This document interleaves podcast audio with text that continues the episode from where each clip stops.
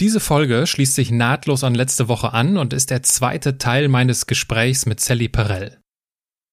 Wenn du Folge 124 gehört hast, dann weißt du auch, was ich mit dem etwas anderen Format, einem anderen Gesprächssetting und leider auch einer etwas anderen Soundqualität meinte.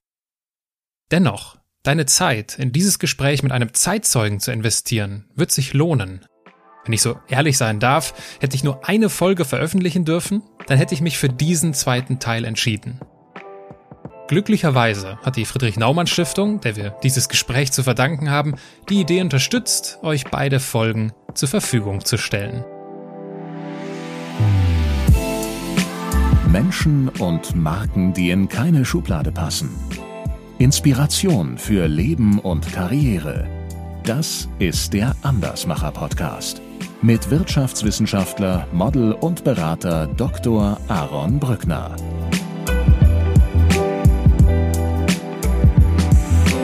Ich war eigentlich Jude und Nazi und Täter und Opfer in einem Körper. Und darin sehe ich auch den Sinn meines Überlebens, dass es mir die Gelegenheit gibt, aus dieser Vergangenheit zu lernen, aus diesem Bösen doch noch versuchen, Gutes zu machen. Deshalb sage ich immer an den Jugend, selbstständig und kritisch denken. Und dann können wir auch äh, loslegen. Und wie, wie schon beim letzten Mal habe ich etwas äh, Hebräisches vorbereitet für Herrn Perel.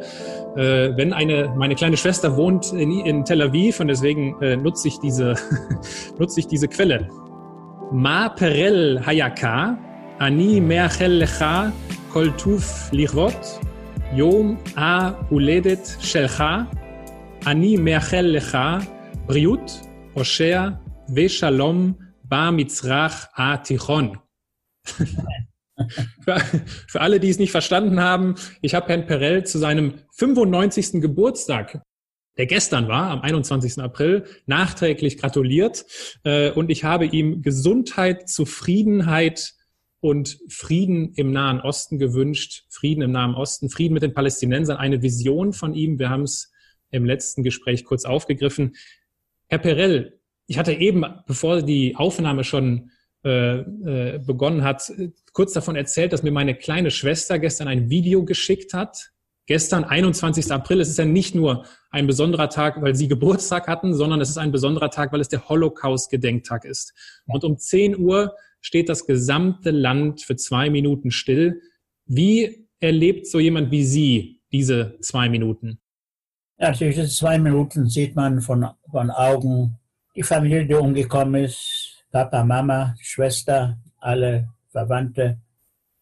Und denen ist auch in diesen zwei Minuten das Gedächtnis, die Erinnerung gewidmet.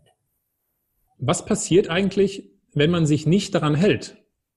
An diese zweiminütige Regel? Es passiert nichts, aber ich äh, hörte, dass es solche Fälle nicht gab oder jeder steht still, die zwei Minuten, steigt aus dem Auto aus, wenn er im Auto ist. Genau. Hause. Und jeder hat ja irgendwie Familienangehörigen, die im Holocaust umgekommen sind. Und das sind diese zwei Minuten dazu, um sie an sich, an sie zu erinnern. Niemals vergessen heißt es ja, nie vergessen. Und das ist gegen dieses Vergessen. Ja, ja ein, ein bewegender Moment, wenn man so eine große Straßenkreuzung sieht. Alle Autos stehen quer auf der, mitten Alle. auf der Kreuzung, Türen sind auf und die Leute steigen aus. Alles steigt aus, alles steht zwei Minuten still. Ja. Wir wollen jetzt nicht stillstehen. Wir wollen dort anknüpfen, wo wir beim letzten Mal aufgehört haben. Und ich nutze die Gelegenheit und lasse unser letztes Gespräch ganz kurz mal Revue passieren für unsere Teilnehmerinnen und Teilnehmer. Wir haben beim letzten Mal über ihre glückliche Kindheit in Peine gesprochen, die zehn Jahre gedauert hat. Wir haben die Machtergreifung Hitlers dann aufgegriffen. Wir durften ein Stück weit miterleben, wie sie in den Osten geflohen sind. Äh, wir haben von ihm gehört, wie aus Salomon oder Sally Josef beziehungsweise Jupp wurde. Äh, wir haben erlebt äh, durch ihre Erzählung, wie sie der Erschießung entkommen sind. Und vor allem haben wir erlebt, wie sie die Person nach dem Krieg wieder getroffen haben, der sie das sozusagen zu verdanken haben, ohne dass der Person das in dem Moment bewusst war. Sie haben uns davon berichtet, wie Sie später in eine Eliteschule der Hitlerjugend gekommen sind. Zitat, ich wurde ein echter Hitlerjunge. Sie haben davon erzählt, wie Sie versucht haben, Ihre Eltern im Ghetto Lodge zu besuchen, eine Woche lang mehrfach durchs, durchs Ghetto gefahren sind mit einer Straßenbahn, aus der sie nicht aussteigen durften. Und diese Hoffnung, ihre Eltern zu sehen, wurde auch enttäuscht. Sie haben ihre Eltern nie wieder gesehen. 1948 sind sie nach Israel emigriert und Ende der 80er Jahre, Ende der 80er Jahre kommen sie das erste Mal zurück nach Deutschland. Und da hatten sie davon erzählt, das gab ein, ein Gedenktag in Peine und dort wurden sie eingeladen und äh, dort waren wir stehen geblieben ähm, und dort machen wir gleich weiter und es gab dann im Anschluss unzählige Fragen. Also über 50 Fragen gab es und ein paar konnte ich aufgreifen und es gab auch so nette Botschaften wie von Elise Kopper beispielsweise an Sie gerichtet, Herr Perell. Ich danke Ihnen ganz herzlich, lieber Herr Perell. Es ist unheimlich wertvoll, Menschen wie Ihnen zuhören zu dürfen. Also der Chat nicht nur für Fragen genutzt, sondern auch für große Komplimente und vor allem gerechtfertigte Komplimente. Lassen Sie uns doch einfach nahtlos anknüpfen. Sie sind Ende der 80er Jahre wieder zurück in Deutschland. Und was, welche Situation hat dazu geführt, dass Sie dort beginnen, in Erwägung zu ziehen, doch ihre Geschichte komplett zu erzählen, weil sie bis zu dem Zeitpunkt, so viel zum Hintergrund, ja. geschwiegen haben über ihre Geschichte? Also ich habe 40 Jahre meine Geschichte niemandem erzählt, weil meine Geschichte ist ja nicht wie alle anderen Holocaust-Überlebenden eine traumatische Geschichte. Bei mir war es mehr eine problematische Geschichte. Ich habe Heil Hitler geschrien, ich habe Sieg Heil geschrien, ich wollte den Endsieg des Dritten Reiches. Natürlich, diese Geschichte muss man erstmal selbst so analysieren. Wer war ich? Was war das? Ich glaube, es ist auch bekannt, dass jeder Historiker, wenn er ein bestimmtes historisches Ereignis äh, analysieren will, braucht auch eine längere Zeitdistanz, um das Subjektive auszuschalten und es wirklich wahrheitsgemäß objektiv, objektiv zu betrachten. Und ich benötigte dazu äh, über 40 Jahre. Und der letzte Push war, dass ich meine Geschichte schon niederzuschreiben. Ich hatte in Tel Aviv eine Herzoperation. Und als ich in der Intensivstation lag, sagte ich meiner Frau, wenn ich das alles gut überstehe, nehme ich Papier und Bleistift und schreibe meine äh, Erinnerung nieder. Und so entstand das Buch. Und nachher wurde es ja verfilmt und äh, in vielen Sprachen übersetzt. Jetzt gab es aber auch die Situation, dass Sie halt Ende der 80er Jahre in Deutschland waren ja. und äh, es kam ja quasi so ein bisschen dann ungewollt heraus. Sie sprachen mit einem Journalisten äh, darüber. Er fragte sie, ja, Herr Perell, wie haben, wie haben Sie eigentlich den Holocaust überlebt? Was haben Sie geantwortet? ja, da habe ich geantwortet, kommen Sie bitte mit mir ans Fenster. Und draußen auf dieser Straße, diese Bodenstädter Straße, spazierte ich, im, spazierte ich im Sommer 42 in einer Hitlerjugenduniform. Da waren sie alle überrascht, wollten erstmal, was das bedeutet, weil Juden waren noch alle oder in Auschwitz oder irgendwo im KZ und ich war in einer Hitlerjugenduniform. Und da habe ich zum ersten Mal dieser Redaktion meine Geschichte erzählt, war zum ersten Mal. Ja, und dann äh, wie so ein Schneeball hat sich das so entwickelt.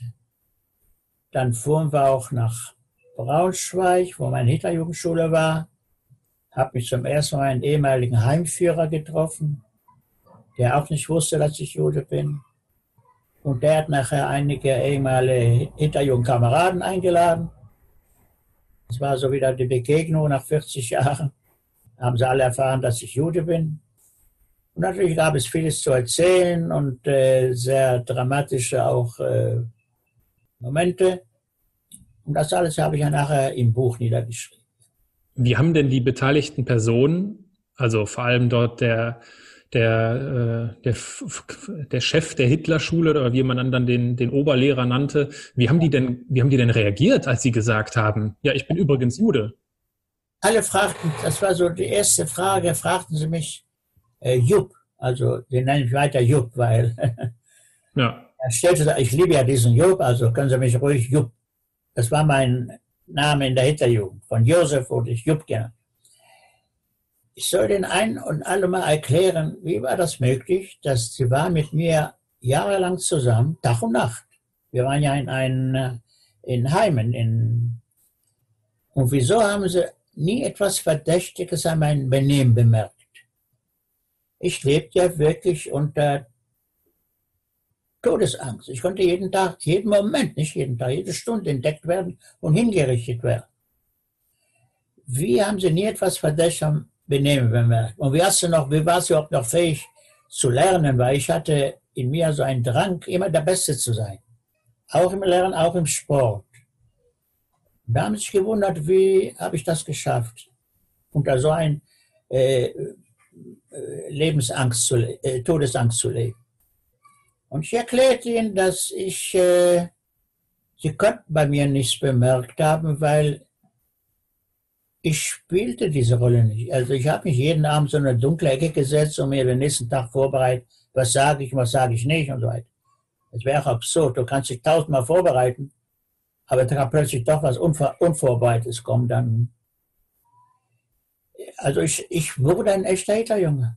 Das waren solche diese Verteidigungsmechanismen habe ich dazu gebracht, vergesse, wer du bist und werde der, in welcher Umgebung, mit, welch, mit denen du jetzt lebst. Mhm. Also ich wurde ein echter Hitlerjunge. Ich freute mich über die Siege. Ich kam, mich jemals, kam auch Tränen, als die Niederlagen kamen. Aber da war ich schon vollkommen der Prozess der Verwandlung in einen Hitlerjunge war sehr schnell beendet. Nur nachts manchmal im Bett erinnerte es mich an den richtigen Sally. Aber tagsüber, wenn es morgens anfing zum Appell, zum Hissen der Flagge mit den Trompeten und Pauken, da war ich Hitlerjunge. Jetzt gab es ähm, beim letzten Mal eine der vielen Fragen, die leider unbeantwortet bleiben mussten, die ich aber an der Stelle aufgreifen möchte. Und vielleicht ist ja Ulrich Tigges auch jetzt wieder dabei, dann ein herzliches Willkommen. Ich möchte die Frage aufgreifen. Haben Sie als Jupp keine Angst gehabt, Unrecht gegenüber Juden ausüben zu müssen? Ich, das hat, ließ mich irgendwie gleichgültig. Ich habe ja aufgehört zu, zu auf, ich habe angefangen zu vergessen, dass ich Jude bin. Ich wurde Deutscher unter dem Tarnnamen, mit einer falschen Identität. Und die Judenfrage ließ mich irgendwie gleichgültig. Ich dachte mir, das geht doch mich nicht an. Das war einer dieser Mechanismen, die mich, die mir geholfen haben, am Leben zu bleiben. Denn hätte ich im Moment über das Schicksal Jugend gedacht, dann hätte ich, musste ich irgendwie einen Fehler tun und zusammenbrechen. So dass ich wirklich vergessen habe, dass ich Jude bin. Und eigentlich fing mich ihn an, fing, mich, fing ich mich auch an zu fragen, ja verdammt, warum bin ich eigentlich als Jude geboren? Aufgrund dieser, in dieser Gehirnüberwäsche, welche ich unterlag jahrelang in dieser Hitlerschule. Da wurde er so über die Juden gehetzt, dass ich nicht nur äh, zur, äh, nicht zur Selbstverleugnung komme, sondern ich kam sogar zu einem gewissen Selbsthass. Mhm. Das ist ja auch eigentlich die Geschichte meiner Geschichte. Aber so habe ich überlebt.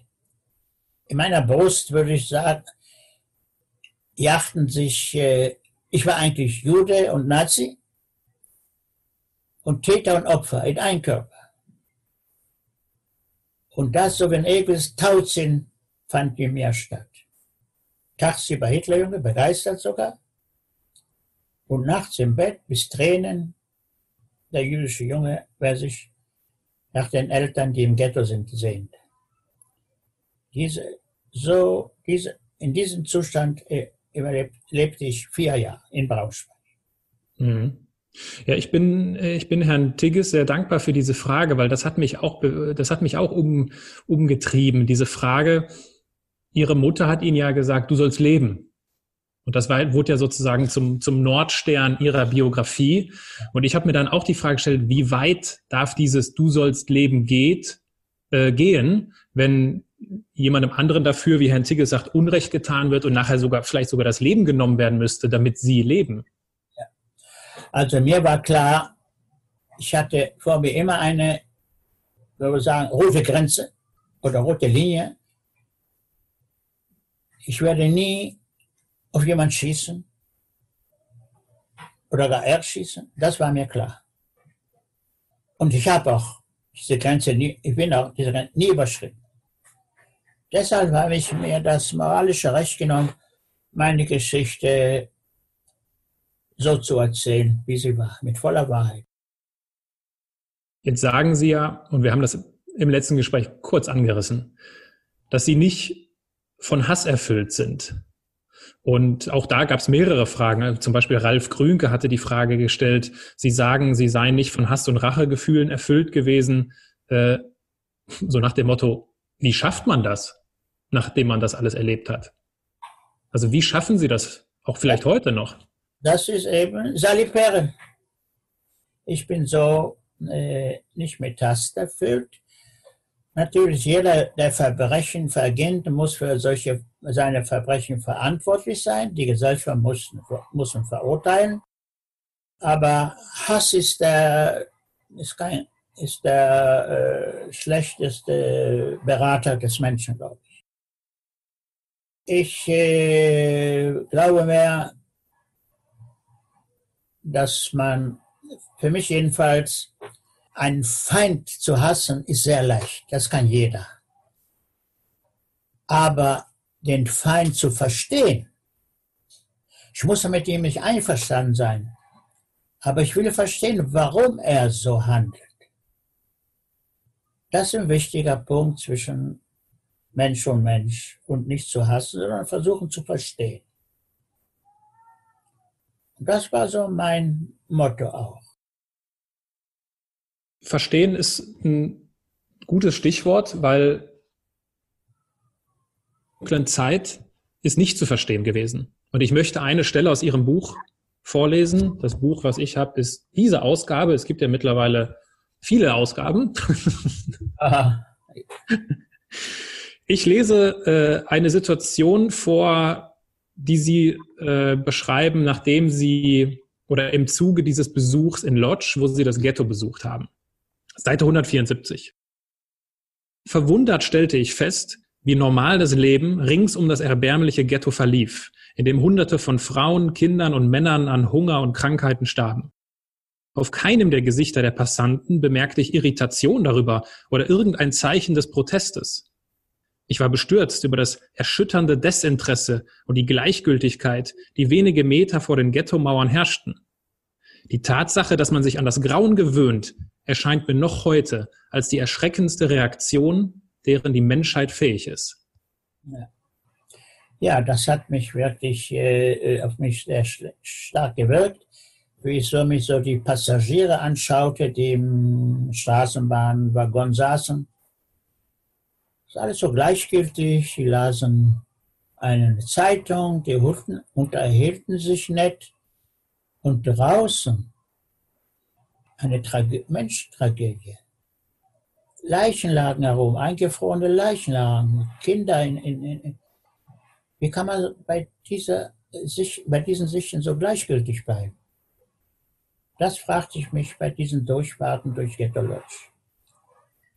Weil die Straßenbahn hatte zwei Waggons, eine nur für Deutsche und eine für Polen.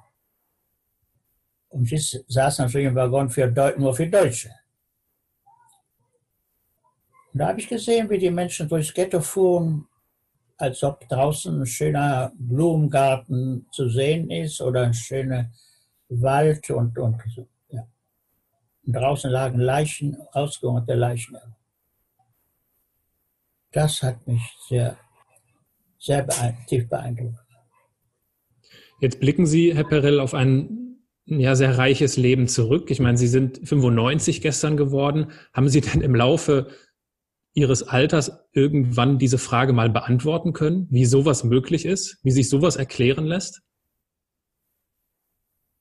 Ja, wenn man, äh, wenn man Menschen zu, zu einer Masse macht und sie indoktriniert, dann verlieren die Menschen ihr eigenes Ich und werden zu einer Masse.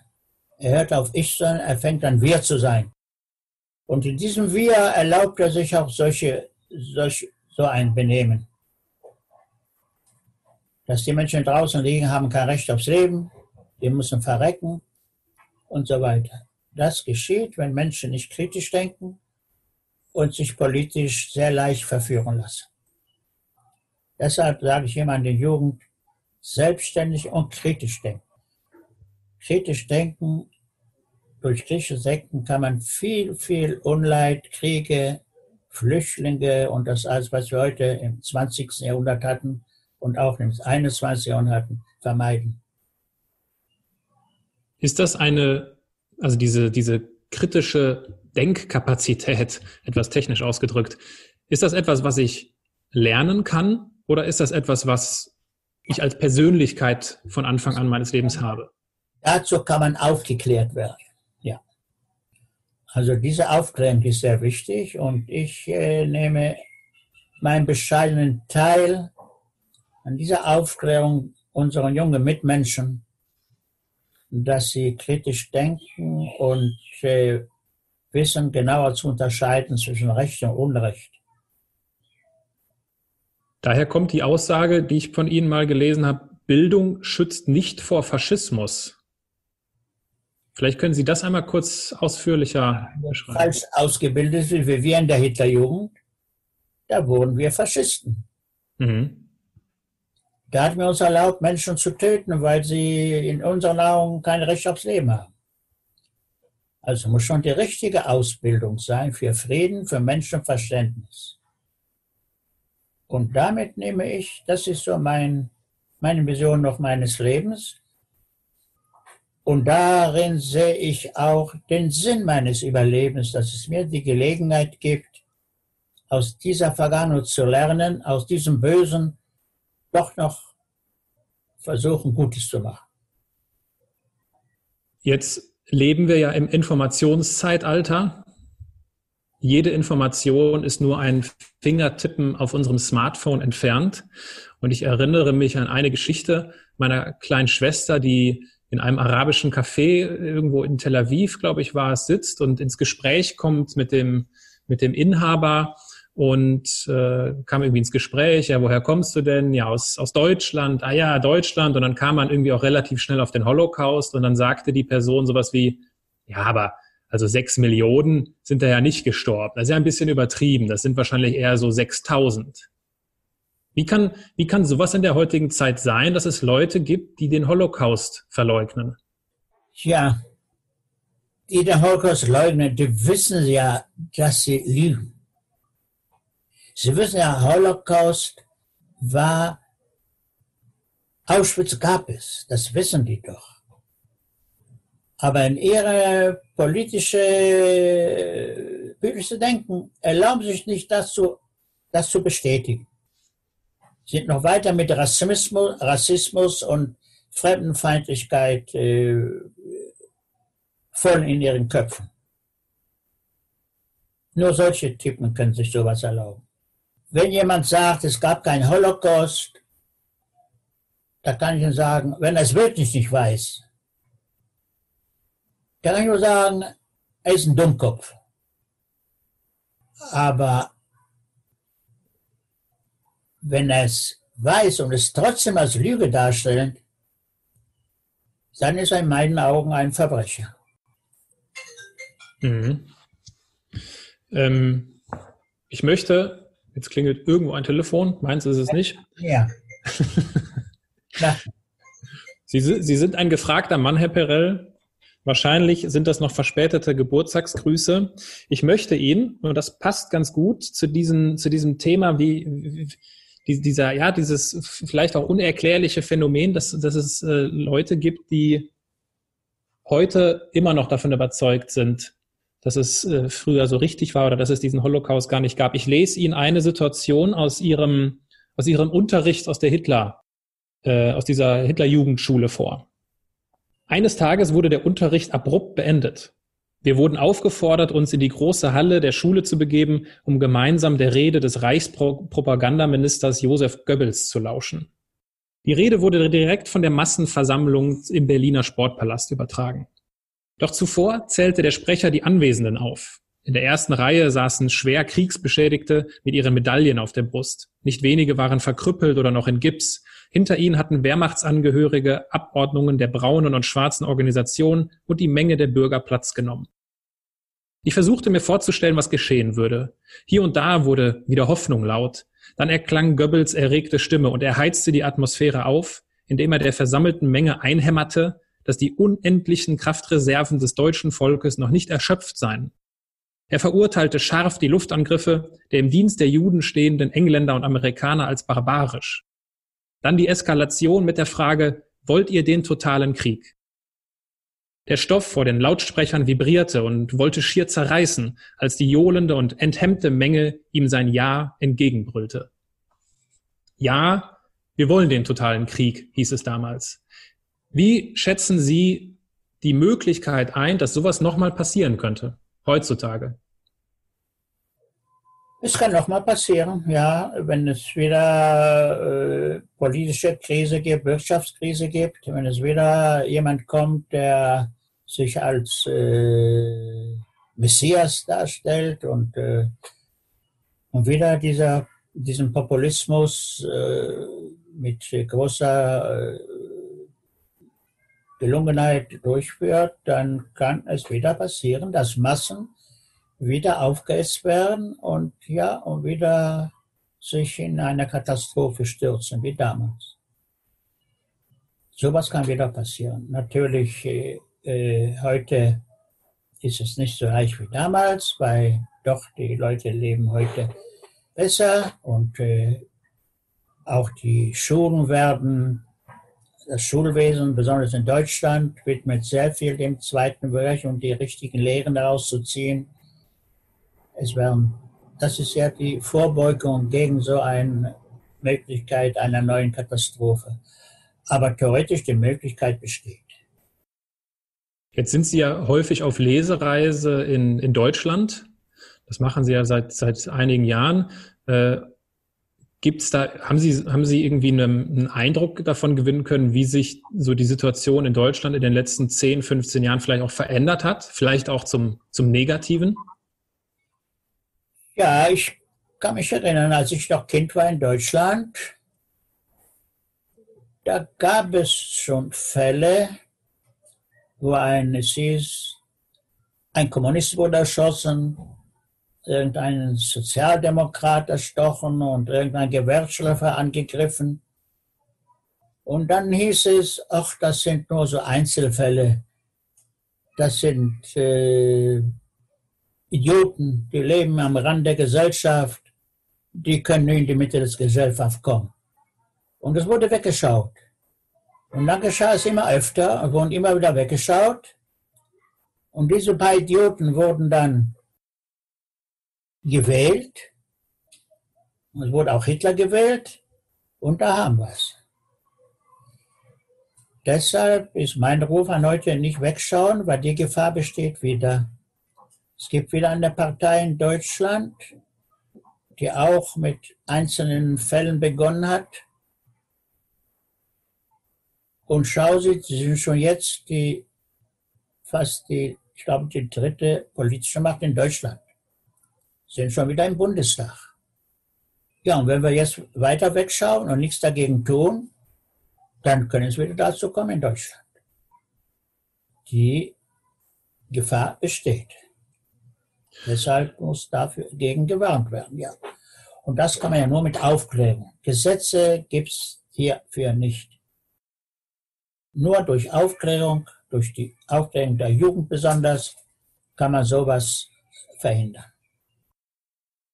Umso wichtiger, dass äh, Menschen wie Sie ihre Geschichten erzählen und äh, zu einer dieser unzähligen Geschichten, über die man sich viel länger unterhalten müsste, wir es nur nicht können aus zeitlichen und organisatorischen Gründen, ist, dass Sie den Bahnfahrer, mit dem Sie eine Woche lang ja durch das Ghetto hin und her gefahren sind, immer in der Hoffnung, Ihre, Ihre Eltern zu sehen, später, auch nach dem Krieg, auf absolut verrückte Weise wieder treffen. Wie ist das denn passiert? Ja, also ich fuhr jeden Tag durch Ghetto Lodge, das war im Winter 43, Januar 3, schon 44. Und sie stand meistens immer hinter seinen Rücken und schaute raus. Und er hat mir jeden Tag gesehen. Ich war jeden, jeden Tag fünf, sechs Mal hin und her hinter ihm gestanden und durchs Ghetto Lodge oder Litzmannstadt gefahren. Und es, äh, es gibt, nach dem Krieg haben sich einige äh, Lodger-Juden, die zusammen arbeiten im Ghetto, wieder getroffen und haben beschlossen, jedes Jahr am Tag der Befreiung des Ghettos feiern sie ihren zweiten Geburtstag. Und da mein Bruder David auch im Ghetto war bis zum letzten Tag, war, hat er mich mal, als es bei ihm zu Hause stattfand, diese Begegnung, hat er mich auch eingeladen. Und ich saß neben einem älteren Mann. Und er erzählte so, dass er hat das Ghetto überlebt, weil er hat noch vor dem Krieg bei der AEG in Berlin Straßenbahn gelernt. Und die Nazis haben jetzt auch als Straßenbahnfahrer eingesetzt. Und da durfte er auf der Straße aus das Ghetto fahren. Und da fragte ich ihn bei Gelegenheit, Wieso haben die Nazis das erlaubt? Du könntest ja einfach weglaufen. Sagt er, nee, ich war schon verheiratet und meine Frau, mein kleines Kind, war als, äh, äh, wie sagt man, hat man die eingesperrt, die Frau, und sagte, wenn ich weglaufe, werden sie getötet. Mhm. Ja, und erzählte weiter, weiter. Und ich wollte endlich mal sagen, dass ich bin ja auch durch die Straßenbahn in Lodz durchgefahren. Endlich war er irgendwie zu Ende. Da sagte er ihm, ich bin auch durchs Ghetto gefahren. Fragt er, wieso? Er sagte, ich war als Hitlerjunge verkleidet und fuhr durch Ghetto Lodge. Da wurde dieser ältere Herr blass und sagte, das warst du? Er hat sich genau erinnert, dass hinter ihm ein Hinterjunge stand. Und er hatte vor mir Angst, weil ich war in Uniform. Aber ich hatte auch vor ihm Angst, weil er auch in Uniform der Litzmannstadter Straßenbahnverkehr. Und äh, da hat er sich erinnert, dass ich dahinterher stand. Ja. Das war eine dramatische Begegnung. Ja. Wahnsinn. Wahnsinn, dass solche, und das ist ja nicht nur, äh, wir haben im letzten Gespräch ja auch schon davon gesprochen, wie Sie äh, diesen Soldaten wieder treffen, der Sie aussortiert und. Ehrenfried Weidemann aus Lübeck, ja. Genau, also das sind ja, das ist jetzt ja auch nicht nur eine Geschichte, die Herr Perel so erlebt, sondern das sind mehrere. Also das ist Wahnsinn. Und das bringt mich zu meiner, und das mit Blick auf die Eröffnung der Fragerunde, das bringt mich zu meiner äh, äh, letzten Frage. Und eine Frage, die mich, nachdem ich Ihr Buch gelesen habe und ja, die mich sehr bewegt, die Frage, die mir eigentlich so am, am meisten am Herzen liegt. Wie kann ein Mensch der so viele Schutzengel in seinem Leben gehabt hat, heute Atheist sein? Meine Frage ist äh, Gott und Auschwitz. Also ja, es steht ja geschrieben, dass Gott hat äh, am Berg Har Sinai unserem Propheten Moses die zehn Gebote in die Hand gegeben als Zeichen des ewigen Bundes zwischen Gott und Volk Israel. Und Volk Israel blieb ihrem Gott immer treu. Trotz der mörderischen Kreuzzüge des Christentums, trotz der Inquisitionen in Spanien, Portugal, Pogrome und was noch nicht alles. Volk Israel blieb mir treu. Warum wurde ein Volk vernichtet? Diese Frage. Oder Auschwitz. In Auschwitz, Treblinka, Majdanek wurden anderthalb Millionen jüdische Kinder, Säuglinge, verbrannt zu Asche. Mich fragten schon sehr oft Schüler in Israel, schwere, schwere Frage, wie ist meine Meinung? War Gott auch in Auschwitz? Mhm. Man sagt uns doch immer von Kindweis auf, Gott ist überall. Er ist in uns, ist neben uns, ist über uns, beschützt uns. Aber war auch in Auschwitz? Meiner Meinung nach an einem Ort, wo man anderthalb Millionen Kinder zu Asche verbrennt, konnte Gott nicht anwesend gewesen sein. Gott war nicht in Auschwitz. Also wenn ich das richtig verstehe, überwiegt für Sie der Vorwurf oder die, ne, die Überzeugung, Gott war nicht in Auschwitz als... Und wenn er nicht in Auschwitz war, ist er nicht allmächtig. Mhm. Und der Gott, den ich allmächtig, ich brauche nicht. Jetzt könnte ich mir vorstellen, dass uns ja vielleicht auch äh, gläubige Menschen zuschauen, die sagen, ja gut, bei allem, bei, beim tiefsten Respekt natürlich äh, vor, vor, vor den Schicksalen, ähm, es gibt halt gewisse Dinge, die können wir nicht erklären. Es gibt größere Zusammenhänge, die sich uns Menschen nicht erst schließen. Das ist halt das, worauf letztendlich auch Glaube basiert. Sonst, was ist sonst Glaube, wenn man nichts zu glauben hat? Aber das überzeugt sie nicht, ne, wenn ich das richtig höre. Nee. Also ist ja wirklich nur ein Glaube. Ja. Niemand kann beweisen, dass es Gott gibt. Niemand kann beweisen, dass es kein Gott gibt. Ja, genau. Das ist reiner Glaube. Aber ich von wahrscheinlich jeder Mensch mit bestimmten biologischen Substanzen geboren. Ich war von Kindweis auf äh, irgendwie gegen Religion. Und so bin ich geprägt und äh, Auschwitz gab mir den letzten Beweis, daran zu zweifeln, dass es einen Gott gibt. Bei mir Auschwitz und Gott geht nicht zusammen. Da kann man mir so viel erklären und Beispiele geben. Mich hat es nicht überzeugt. Aber vielleicht, ich bin noch jung,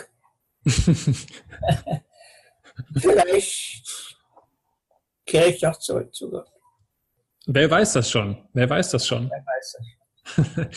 Äh, lassen Sie uns, äh, lassen Sie uns gemeinsam die, die Fragerunde eröffnen für die Menschen, die uns jetzt äh, zusehen.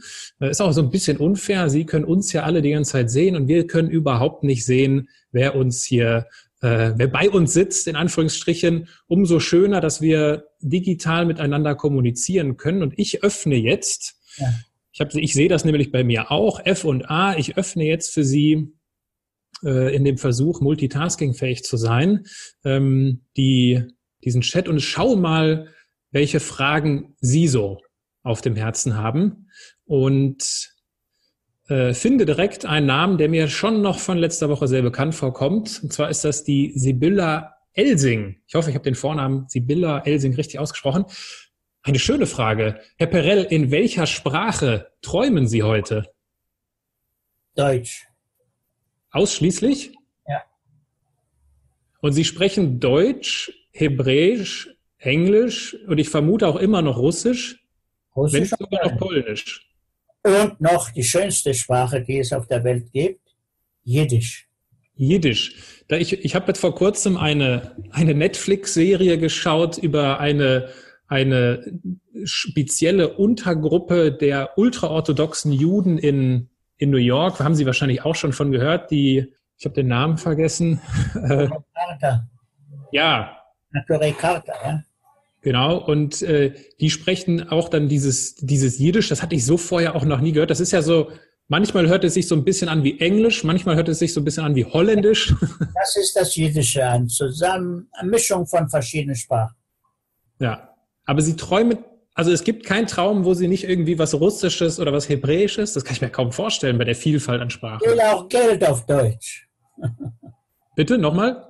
Ich zähle auch auf Deutsch. Ah, okay. Ja. Tja, dann hat sich äh, die deutsche Sprache durchgesetzt. Ja, das ist die Muttersprache und wahrscheinlich so ist das natürlich. Dann springe ich mal hier weiter. Also, äh, sehen Sie mir nach, wenn ich jetzt so ein bisschen äh, abwesend wirke. Eine Frage von Alma. Haben Sie sich später eine Mitschuld an den Nazi-Verbrechen gegeben, weil Sie damals als Hitlerjunge mitgemacht haben? Ich habe und fühle auch keine Mitschuld. Ich glaube, die Tatsache, dass wir uns heute unterhalten, beweist, dass ich habe alles richtig getan. Hätte ich nur etwas anders getan, hätte ich vielleicht heute gar nicht hier gesessen. Meine Mutter hat mir empfohlen, du sollst leben. Mein Vater sagte mir, bleib immer Jude. Es war ein, entstand ein gewisser Konflikt zwischen Vater und Mutter. Aber ich habe das Leben gewählt und ich musste so handeln. Und ich habe schon vorher gesagt, ich habe mein Leben gerettet, nicht auf Kosten anderer Leben, sodass ich keinen Grund habe, mich irgendwie Reue zu haben oder Schuldgefühl haben. Im Gegenteil. Ich glaube, ich kann nur stolz sein, dass ich mit meinen 16 Jahren alleine diese gigantische Vernichtungsmaschinerie der Nazis besiegt habe, entkommen. Mhm. Dazu passt, äh, dazu passt eine weitere Frage von einem anonymen Zuschauer. Äh, hatten Sie die Möglichkeit, in Ihrer Funktion bei den Nazis unerkannt andere Juden zu beschützen oder vor der Vernichtung zu retten? Die hatte ich nicht, weil ich hatte überhaupt keinen Kontakt mit irgendeiner Möglichkeit, mit einem Juden Kontakt zu haben. Ich war in Braunschweig in der Hitlerjugend. Wir waren in Heime kaserniert. Ich hatte keine Gelegenheit und es gab ja keine Juden mehr in Braunschweig. Die sind schon alle äh, transportiert worden nach Osten zur Vernichtung. Und wenn es Juden gab, die arbeiten in den Bissingwerken in Braunschweig irgendwie, aber sehr wenige, so dass ich überhaupt keinen Kontakt mit Juden hatte, so dass ich auch niemand äh, helfen konnte oder retten konnte. Ich, was mir noch möglich war, als ich noch äh, als Dolmetscher in der Wehrmacht war, versuchte ich wie möglich russische Gefangene, und dann waren ja auch Juden, aber das ist ja nicht wichtig, es waren alles immerhin auch russische Gefangene, wie möglich ein Stück Brot hinzureichen oder ein Stück Wurst unter die Robaschke stecken. Das war das Einzige, was ich mein Gewissen mir zusagte zu machen für die, für die zeitliche Einordnung jetzt, äh, wenn Sie davon sprechen, in der Wehrmacht, das könnte jetzt vielleicht den einen oder anderen ein bisschen durcheinander bringen. Das war die Zeit, bevor Sie auf diese Eliteschule gekommen sind. Sie wurden ja auch äh, bei der Ostoffensive äh, sozusagen als, haben Sie sich als Volksdeutsche ausgegeben und waren dann Teil einer Einheit. Und davon spricht gerade Herr Perel. Und da erinnere ich mich an eine Situation, ich glaube, es war in Estland, wo sie genau das machen, wo sie versuchen, so dem einen oder anderen ein bisschen was zuzustecken. Und das wäre ja beinahe nach hinten losgegangen. Wie bitte? Das wäre ja beinahe nach hinten losgegangen. Die wollten sie ja verraten oder sowas. Ja, ja, ja. Wie war das? Vielleicht können Sie davon erzählen. Das, äh, es ist bekannt, dass die jüdische Bevölkerung in Russland keinen rollenden R aussprechen kann. R, so, ja.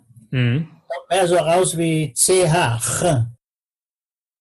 Und ich sprach mit diesem russischen Offizier, also war Gefangener, und der bemerkte, dass mein R auch so ein, mehr so ein CH ist. Und da sagte mir, ob ich weiß, dass die Juden in Russland ihr R anders aussprachen. Und ich habe sofort verstanden, was er damit meinte, dass er als er Verdacht hat, dass ich Jude bin. Ich habe da weiter gar nicht reagiert. Ich habe nur gesagt, jetzt geht zur Arbeit und hoffte, dass er mich nicht irgendwie hingeht, jetzt verraten. Aber ist alles gut, hat alles gut geendet. Auch in dieser Situation gab es so eine Art ja, Schutzengel. Ja, Verdacht eines russischen Offiziers, der wusste, dass Juden kein rollendes R haben in Russland. Ja. Machen wir weiter in diesem munteren Fragenspiel. Gabi Levin fragt, Herr Perel, haben Sie sich nach dem Krieg für das Zurückfinden in Ihre ursprüngliche Identität therapeutische Hilfe geholt oder haben Sie das alleine geschafft? Ich habe es alleine geschafft. Mein Buch war meine Selbsttherapie. Mit dem Buch habe ich alles, was mich bedrückte, 40 Jahre lang, dieses problematische Überleben als Nazi, das habe ich im Buch mit voller Wahrheit niedergeschrieben. Und ich bin auch diese Bedrücktheit weiter dadurch losgeworden. Und das war auch meine Therapie. Wissen Sie von anderen Leuten, weil es, Sie machen so, ne, Sie, wir haben ja eben auch über Hass gesprochen, dass Sie das nicht verspüren und dass es darum geht, auch Verständnis zu haben. Haben Sie denn Menschen kennengelernt, die auch äh, den Holocaust überlebt haben und mit Hass nicht so umgegangen sind und daran vielleicht irgendwie auch ja zugrunde gegangen sind? Natürlich gab es äh, Holocaust-Überleben. Ist auch verständlich, dass sie Hass diese Verbrecher, die Nazi-Verbrecher, und ich weiß, ich kann es vollkommen verstehen, ja. Und haben auch einiges unternommen, manche Juden auf eigene Hand Rache ausgemacht. Es ist ja bekannt, dass einige Juden haben sich zusammengesetzt, organisiert und haben auf Selbstjustiz Nazi-Verbrecher umgebracht. Das kann man alles verstehen. Also ich war nicht durch Hass erfüllt, vielleicht deshalb auch, weil ich habe, ich war auch nicht in Auschwitz. Hm. Ich lebe unter guten Bedingungen. Ich hatte genug zu essen. Wir lernten, hatten gute Zimmer, jeden Sonntag Ausgang mit jungen BDM-Mädels spaziert. Vielleicht das hat etwas bei mir nicht, äh, gemeldet, dass ich nicht hasst. Aber ich äh, weiß auch von mir auch, ich bin nicht mit Hass erfüllt, ich kann es nicht hassen. Ich versuche mal, das Gute im Menschen zu finden. Mhm. Das erinnert mich daran, ich habe in meinem Podcast die Witwe von Viktor Frankl interviewen dürfen. Eleonore Frankl in Wien. Sie war deutlich jünger als Viktor Frankl, deswegen lebt sie auch noch. Sie sind übrigens im gleichen Alter. Und äh, sie erzählte Ähnliches äh, von Viktor Frankl, der im Unterschied zu ihnen halt vier Konzentrationslager überlebt hat, der danach aber auch, also sowas wie Hass existierte für ihn nicht. Ja, und, ja. und es, es scheint ja so, als ob das, auch wenn das wahrscheinlich eine sehr unbedarfte äh, Formulierung für solch ein Schicksal ist, so die gesündere Vorgehensweise zu sein oder nicht. Also dass man so wohl eher äh, konstruktiv durchs Leben danach kommt, als wenn man jetzt jeden Tag mit Hass aufwacht. Also zum Beispiel, ich kann, immer, kann meine ehemalige Hitlerjungkameraden, die kann ich gar nicht hassen, weil ich sehe auch in denen, in denen gewisse Opfer des Systems. Das Nazisystem wusste perfekt, die deutsche Jugend, der deutsche Jugend alles zur Verfügung zu stellen, was begeistert. Mhm. Erstmal die schöne Uniform. Und Deutschland ist eben seit den vielen Kaisern und Feldherren etwas immer militaristisch gewesen. Und die Jugend liebte Uniformen, liebte Kommiss, liebte Wehrmacht. Außerdem hat die Jugend alles zur Verfügung gehabt. Wir hatten leichte Flugzeuge, Segelflugzeuge, wir hatten Motorräder, wir hatten Orchester. Das begeistert Jugend. Und Jugend mit 14, 15, 16 Jahren stellt sich noch Fragen, warum wer uns, wozu man uns das alles gibt, um nachher das Leben für den Führer zu opfern. Das kann ein 14-Jähriger nicht ahnen. Deshalb mhm. kann ich ihn gar nicht hassen. Ich verstehe ihn, wie gesagt. Nachher, wenn er einberufen wurde, mit seinen 18 Jahren, und da ist es ja in Deutschland äh, die Besten zu SS, so hieß es damals. Und Jugend hat eben so eine Eigenschaft, sie will in der Gesellschaft, in welcher er lebt, sich mit irgendwas, mit irgendwas auszeichnen. Er will immer der Beste sein. Irgendwas. Und dann heißt der Beste zu SS. Hat er mit 16 Jahren unterschrieben, ja, er will zu SS. Ohne zu ahnen, dass er damit mit seiner Unterschrift in ein paar Jahren ein Kriegsverbrecher werden wird. Das konnte er mit 16 Jahren nicht ahnen. Sowas äh, verstehe ich jedenfalls so. Aber nachher, wenn er Verbrechen begangen hat, sagt ja schon vorher, dann muss er verurteilt werden. Mhm. Ich greife eine weitere Frage auf, und zwar kommt die von Marielle Diel. Herr Perel. Ich möchte auch wissen, aus welcher Gegend die Leute, die Fragen sind. In Deutschland? das, das sehe ich jetzt hier nicht. Ah, okay. Die Information haben wir nicht angefordert. Okay. Äh, also, ich komme zurück auf die Frage von Marielle Diel. Herr Perel, ich bin jetzt 20 Jahre alt und habe vielleicht noch über 70 Jahre zu leben. Das hoffen wir. Vielleicht werde auch ich einmal in einem politischen System leben müssen, wo Menschen aufgrund ihrer Herkunft oder politischen Überzeugungen, jetzt ist die Frage leider weg, ja, ich handeln musste wahrscheinlich. Jetzt sehe ich die Frage, die leider nicht mehr, aber die Frage ging in die Richtung, ob äh, Marielle, wenn sie denn in solch oder unter so einem System leben müsste, ob sie dann in den politischen Widerstand gehen sollte. Das je nachdem, wie sie, wer sie beeinflusst und mit was man ihr beeinflusst. Das ist sehr wichtig. Natürlich kann, kann man aus jedem Menschen, da gibt es ja dieses äh, berühmte, äh, die Welle. Ja. Man, was man aus normalen Menschen machen kann. Ne? Die ja. Frage ist, wie er erzogen wird, mit was er äh, ausgebildet wird und wer ihn ausbildet, mit welchen äh, Absichten. Da muss der Mensch selbstkritisch immer sein. Nicht mhm. nur auf andere, aber auch selbstkritisch sein. Sie fragen, ist das richtig? Muss das so sein? Und nicht mit der Masse mitlaufen, so opportunistisch immer mitlaufen.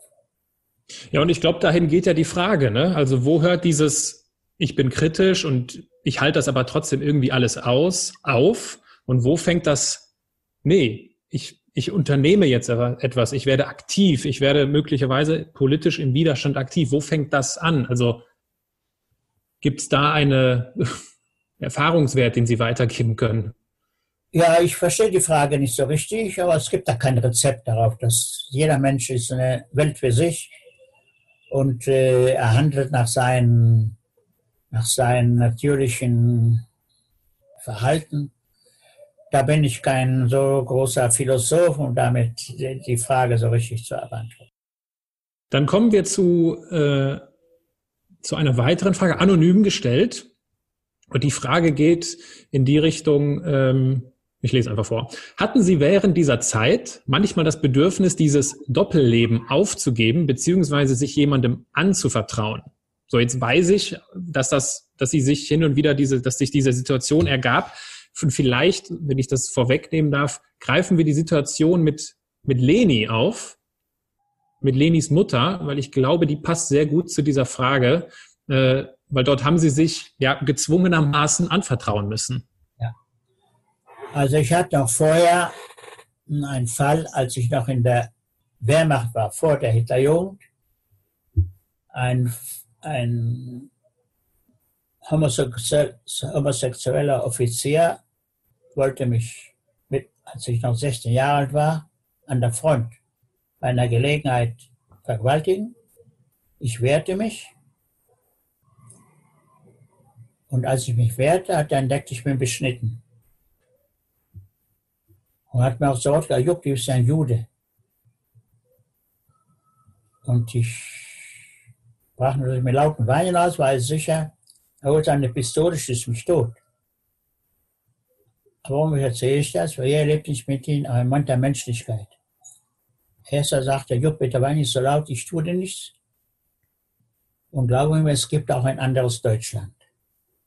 Es war ein Sanitätsunteroffizier, habe ich mir mit voller anvertraut, ja, ich bin Jude und so weiter. Und er hat mir versprochen, nach dem Krieg an Sieg waren ja alle sicher, Deutschland Sieg, mit in die Kölner Gegend zu ihm, wo er wohnt. Und, ja. Aber er ist nachher bei den Kämpfen um Leningrad gefallen. Und ich hatte keine, jetzt keinen mehr, der mein Geheimnis weiß. Und dann kam der Fall im Rausche mit der Mutter von Leni. Wahrscheinlich meine Intuition sagte mir, ich kann mich dieser Frau anvertrauen. Und ich habe mich nicht geirrt. Ich habe mich ihr anvertraut, dass ich Jude bin. Sie hat versprochen, mich nicht der Polizei auszuliefern. Im Gegenteil aber hat mich vor ihre eigene Tochter gewarnt. Leni darf das nicht sagen. Also habe ich mich ihr wirklich anvertraut. Das war so Ersatz für den Offizier, der gefallen ist. Und sie wusste, dass ich Jude bin und äh, hat sich sehr um mich gekümmert. Ich kam im Arena, sagt sie mir, wenn du Strümpfe zum Stopfen hast, bringen sie es mir. Hm. Das war für mich, heute kann man sich gar nicht vorstellen, welche Bedeutung gesagt ich habe jemanden, der mich Strümpfe stoppt. Das war die einzige Frau in Deutschland, der ich mich anvertraut. Sonst niemanden. Wie, wie hat sie, also die, die Mutter von Leni, vielleicht so viel zum Hintergrund, Leni war ihre, ihre Freundin äh, und war äh, ein Hitler-Mädchen und sie waren der Hitler-Junge. Die Mutter hat sie ja dann sehr direkt mal darauf angesprochen, so, hier, Jupp, sag mal, du bist doch, äh, du bist doch eigentlich Jude. Wie hat, wo, woher wusste sie das denn? Nicht. Sie dachte, ich bin Pole, also Christ. Ah, okay. Das war für ihre auch eine Überraschung. Er sagte, ja, ich bin Jude. Sie hat den Verdacht, ich bin kein Deutscher. Ah, okay. Und warum? Woher kam dieser Verdacht? Weil ich kam öfter zu, zu Lenin nach Hause. Wir haben so gesprochen. Manchmal habe ich mich so in kleine Lügen ver verwickelt. Lüge ist ja, hat ja immer kurze Beine, wie man sagt. Und äh, ich sagte, ich habe Großeltern mal in Ostpreußen und dann stellt sich ich habe keine Großeltern in Ostpreußen. Jedenfalls, sie kam auf Verdacht, dass ich nicht kein Deutscher bin. Und da kam die direkte Frage, und ich war diese Frage gar nicht so richtig vorbereitet, und, aber hatte Vertrauen an sie und ich habe ihr die Wahrheit gesagt. Ich musste jemand wieder haben, der mein Geheimnis weiß. Nach diesem Offizier. Hm. Ein weiterer dieser zahlreichen Momente, wo ein Schutzengel bei Ihnen war.